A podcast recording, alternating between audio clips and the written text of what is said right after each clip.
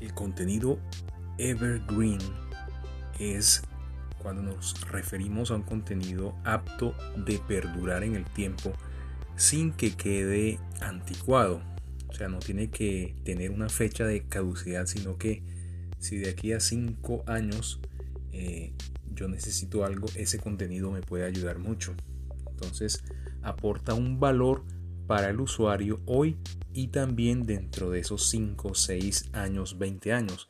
No obstante, siempre hace falta su revisión y su actualización. Así que si estás pensando eh, tener un contenido y subirlo a la web, lo ideal es que sea un contenido evergreen, es decir, que nunca pase de moda y que siempre sea apto para eh, de aquí a 5, 10, 20 años y ojalá para siempre. Es como si fuera esa música clásica que escuchas y pasan los años y la sigues escuchando. Ese es un contenido evergreen.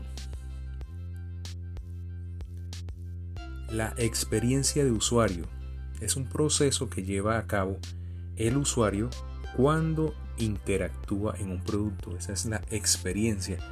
Ahora, las marcas no están vendiendo productos y servicios, están vendiendo experiencias.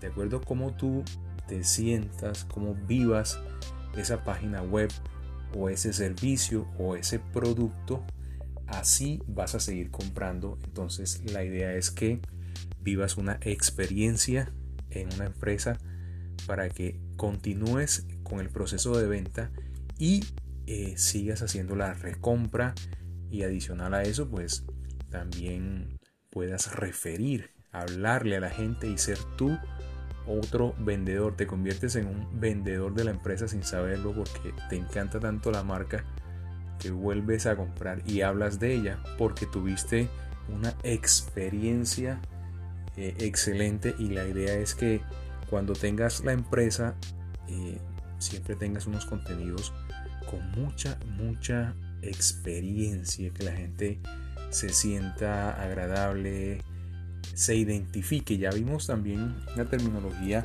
para eso, ¿cierto? Para el tema de la identificación del cliente y es el engagement. Así que tanto el engagement como la experiencia de usuario están bastante relacionadas. El No estamos hablando de e-commerce, sino F, F-commerce. ¿Qué es eso del F-commerce? Bueno, hace referencia al comercio electrónico en la red social Facebook. sí, en la red social Facebook se convierte en una alternativa importante para aquellos Mm, que poseen un presupuesto bajo, ¿sí? aquellos comercios que no tienen ese dinero tan alto o ese presupuesto y que no quieren construir complicados eh, sistemas de comercio online ni nada de eso. Es algo mucho más informal. Este tipo de comercio eh, busca potenciar la exclusividad, el factor social porque hay mucha interacción y la facilidad de compra. Ese es el F-Commerce. El feed de Instagram es la vista de Instagram desde redes donde puedes ver las fotos que un usuario ha subido ordenadas de manera temporal, ya sea a modo de cuadrícula, todas juntas o lo que llaman el scroll de manera individual. Es como el muro de Facebook, pero en Instagram se llama feed. Ese es el famoso feed de Instagram.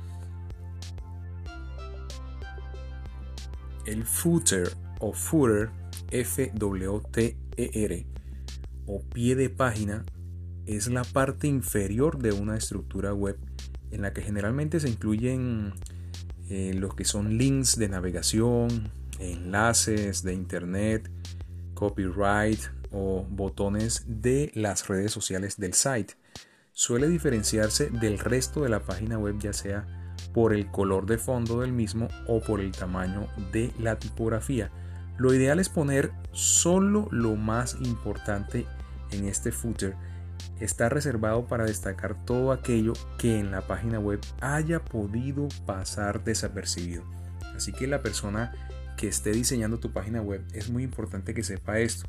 Tiene que ser alguien realmente conocedor porque no se puede colocar muchas cosas en el footer. A veces entras a páginas donde en la parte de abajo o en el pie de página encuentras demasiada información.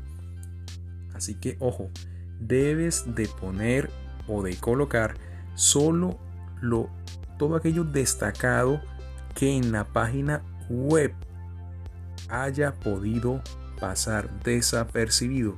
Así que con el diccionario de marketing digital básico hoy hemos visto varias varias palabras, varias terminologías como contenido evergreen, como experiencia de usuario, F-commerce o F-commerce, feed de Instagram y footer o footer, pie de página, diccionario de marketing digital básico.